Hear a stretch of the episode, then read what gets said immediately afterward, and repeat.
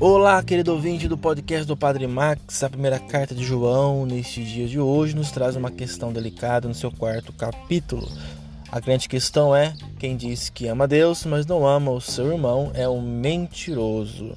O amor de Deus, ele passa pela concretude do amor aos irmãos, e no amor aos irmãos nós experimentamos o amor que Deus nos disponibiliza para que vivamos já aqui um pedaço desse amor que viveremos plenamente no céu. Não sejamos mentirosos.